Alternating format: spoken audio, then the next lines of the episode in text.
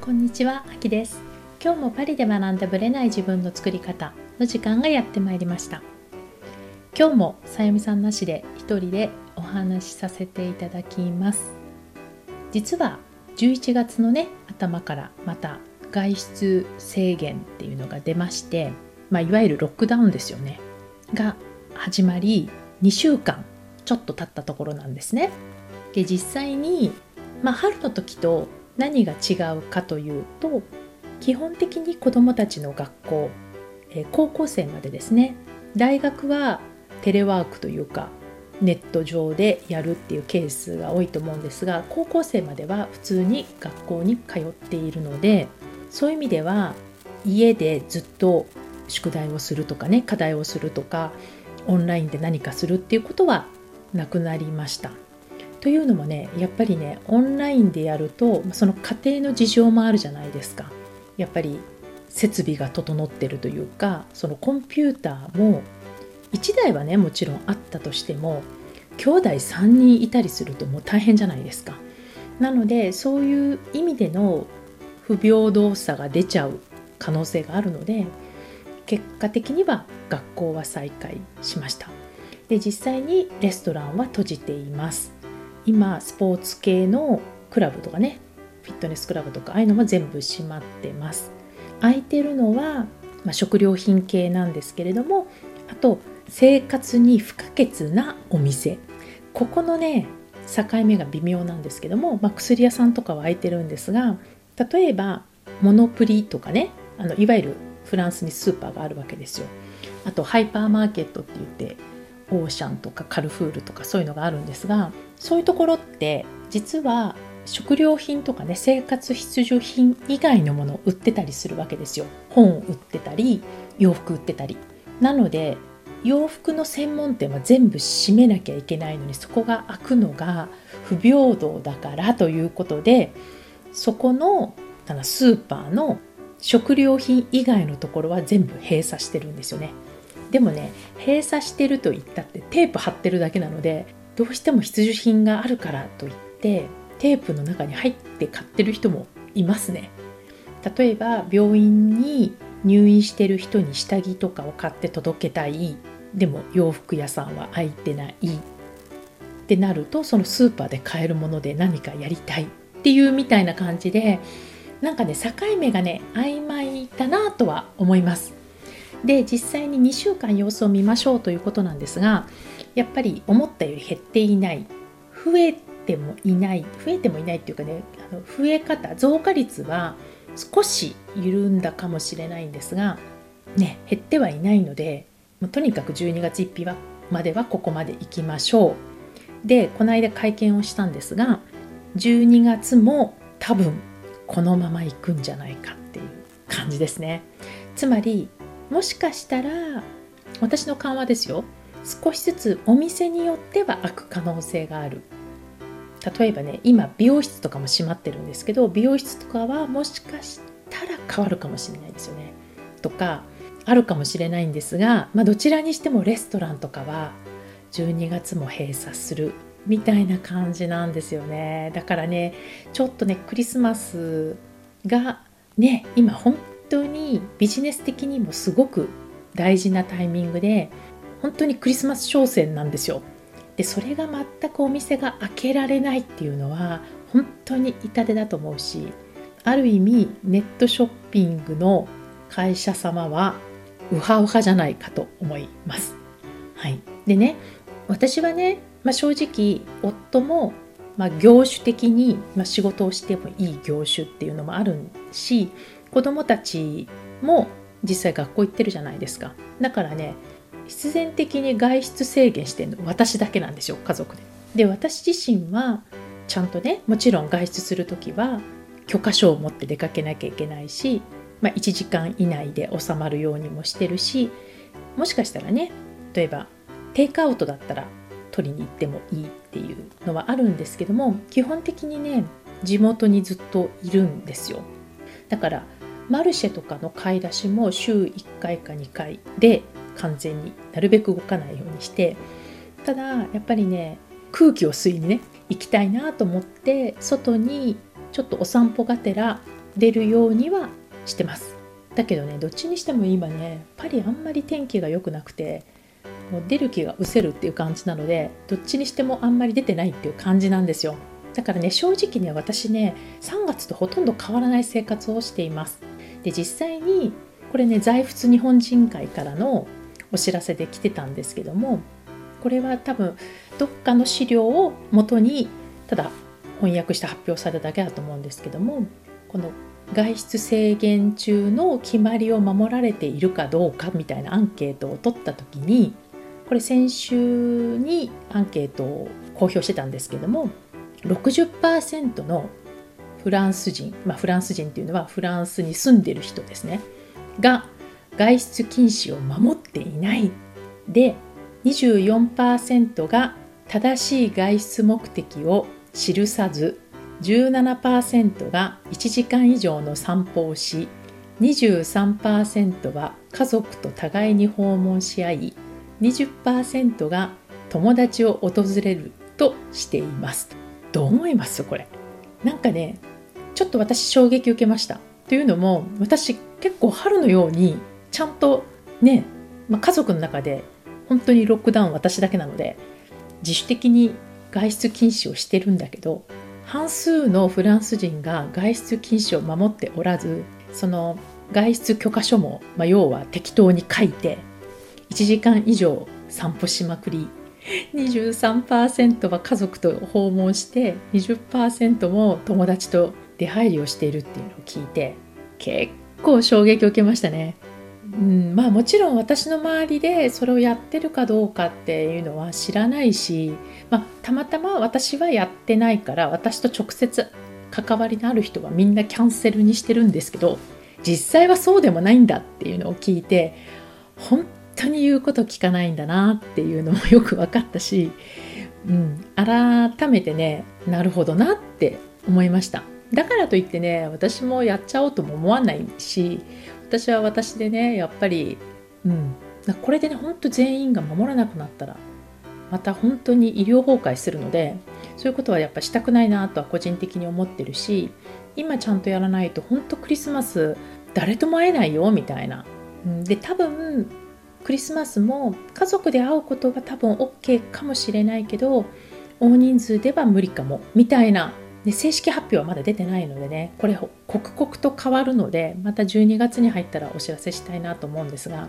まあ、こういうところにねフランスのメンタリティっていうのも出てるし約束事を罰金制にしても守らない人たちなので、うん、なんかいろいろねこれを読んでなんか正直、まあ、バカを見るってわけじゃないけど真面目にやってる人はこれどう思うんだろうみたいなね、うん、だからといって自分がバカバカしく思ってやめちゃおうとは思わないんですけどもなかなかねいろいろ感じさせる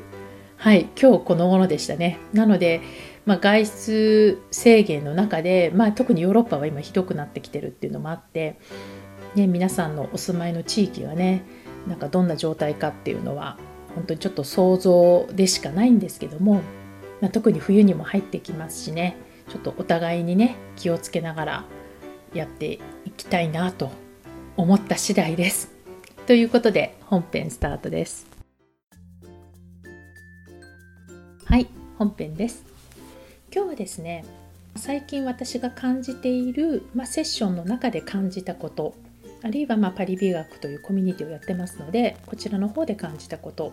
あと Facebook と Instagram のソワメムサロンというとこで週2回ライブをやってるんですけども、まあ、その中のテーマで出てきたこと反応があったこと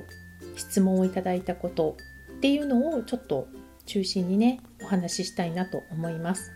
多分皆さんが普段感じていることとかにもつながってくるんじゃないかなと思ってます。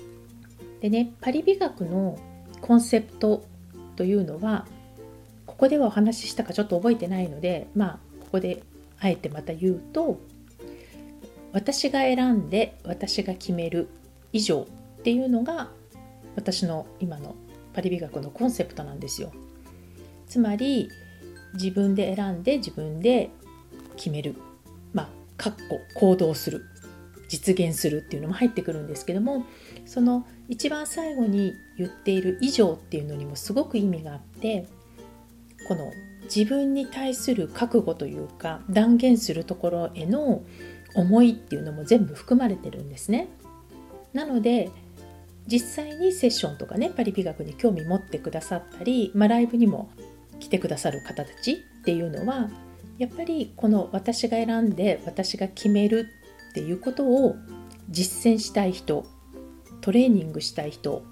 それがきちんとできる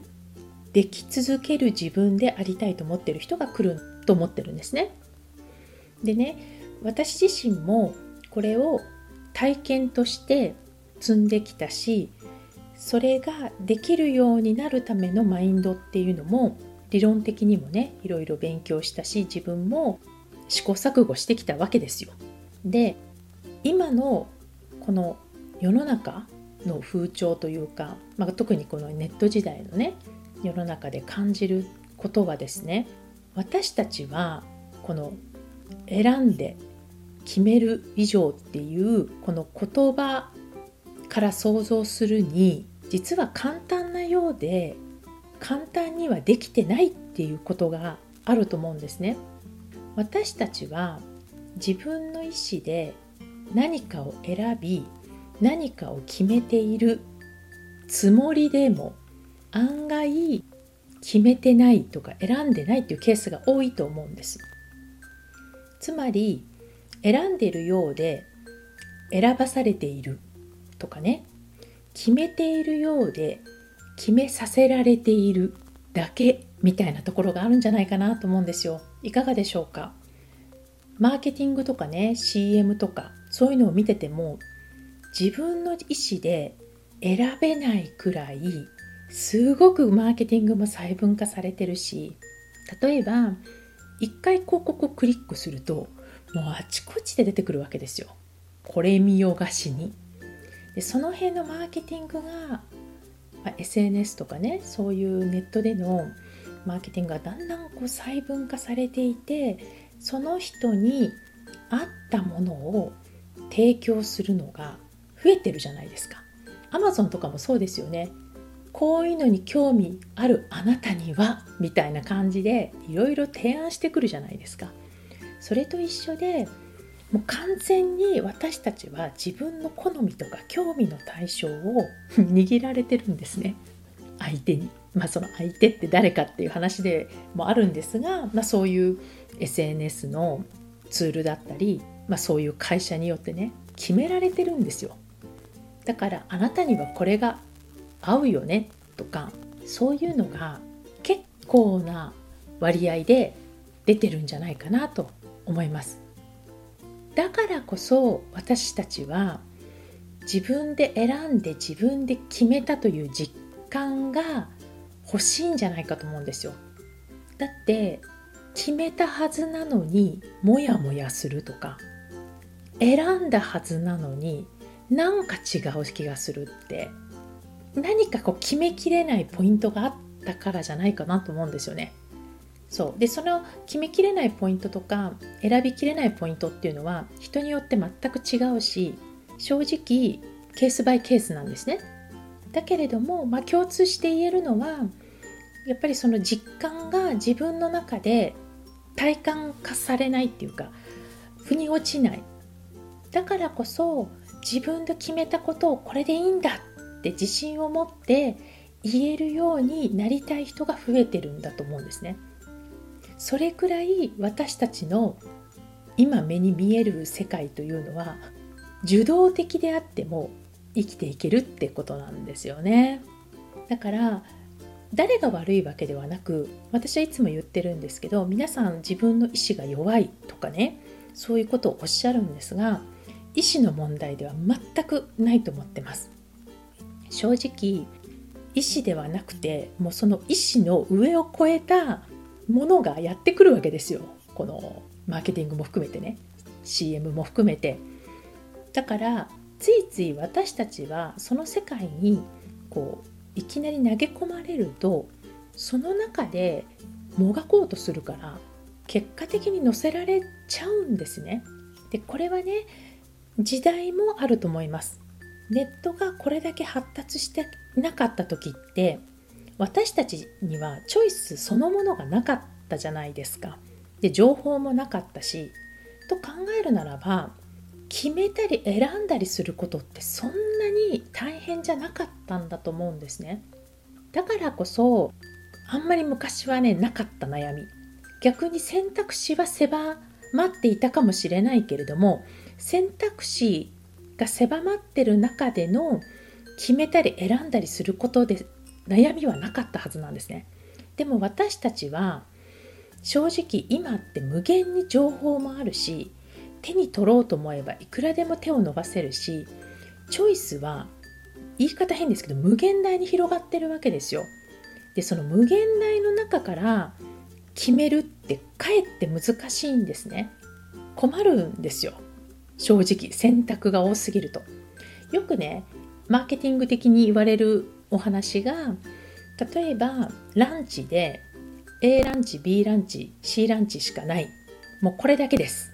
っていうところとうちはもう20種類揃えてます。好きなものを選んでください。っていう方では普通はチョイスが多い方がいいと思うかもしれないけれども逆に選べない。ですね。ランチ ABC の中から選ぶ方が人って楽なんですよ。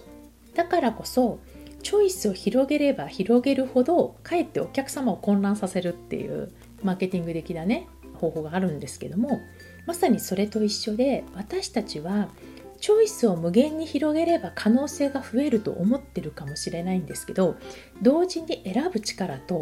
決める力を育てていかないとかえって混乱してその選択の渦に溺れてしまうというもう悲しい問題が出てくるわけなんですよ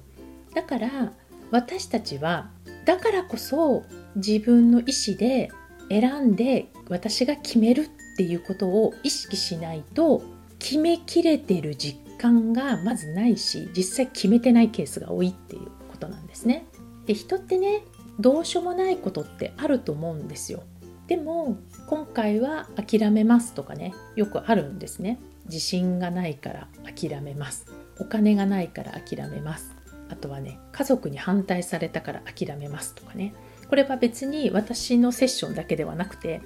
実際に自分のサービスを提案した時にお断りされる時の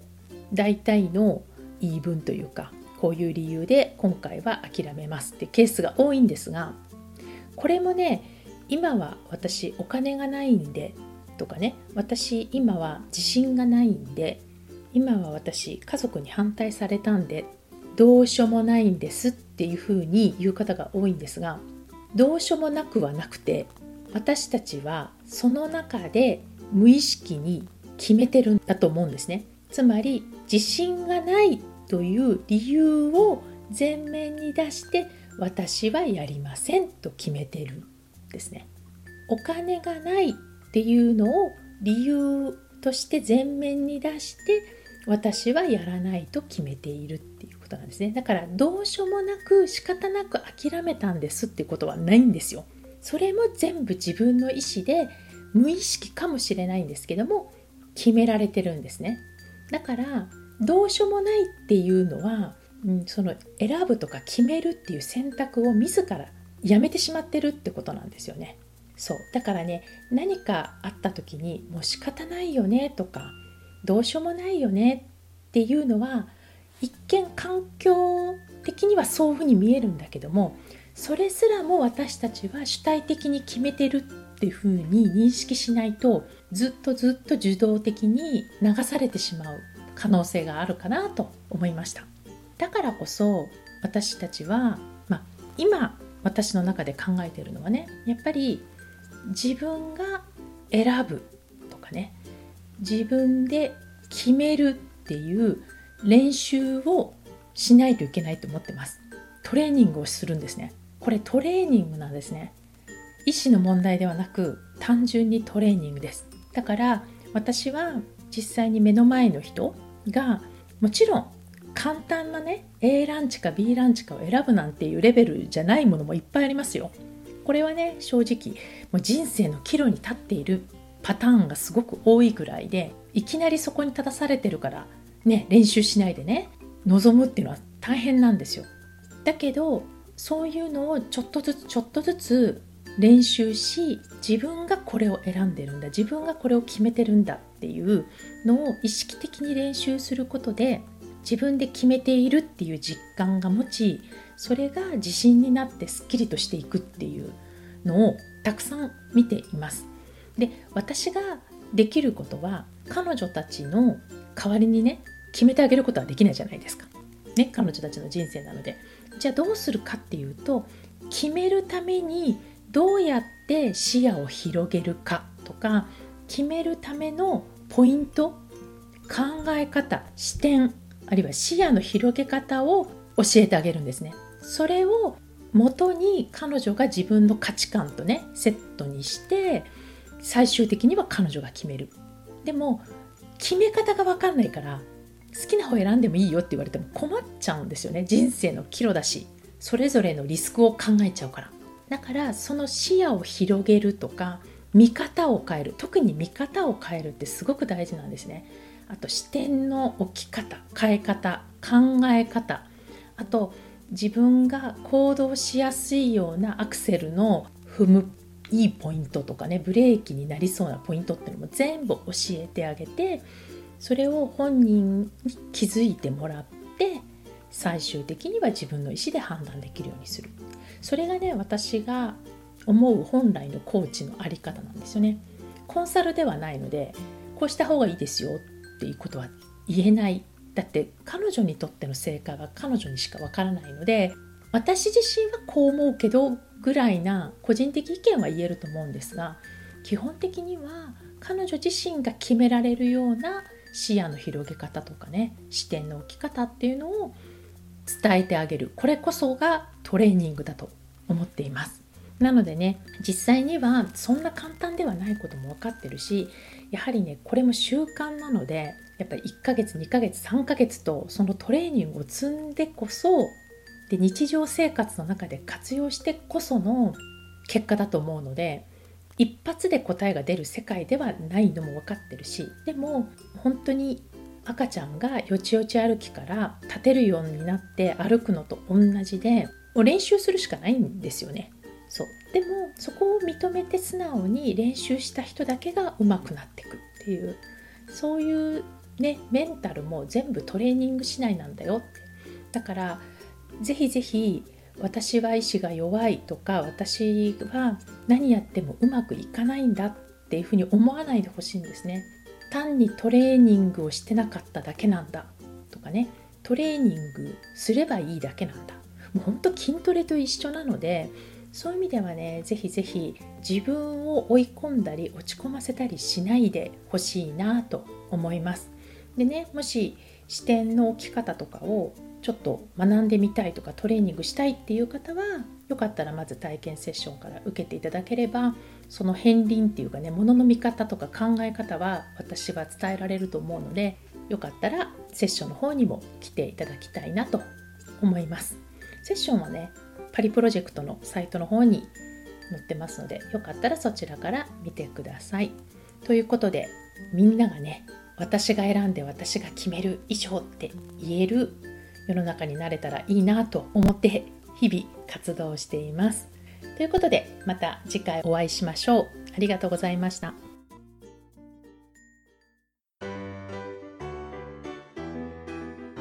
この番組は毎週金曜日をめどにお届けしています。確実にお届けするための方法として iTunes や Podcast のアプリの購読ボタンを押せば自動的に配信されますので、ぜひ購読するのボタンを押してください。また、皆様からの質問や感想をお待ちしています。オフィシャルサイトはパリプロジェクトで検索していただき、お問い合わせから質問や感想をぜひ送ってください。オフィシャルサイトから LINE アットやメールレターで有益な情報をお届けしているので、こちらもぜひ登録してくださいね。また、次回もパリで学んだブレない自分の作り方をお楽しみに。秋でした。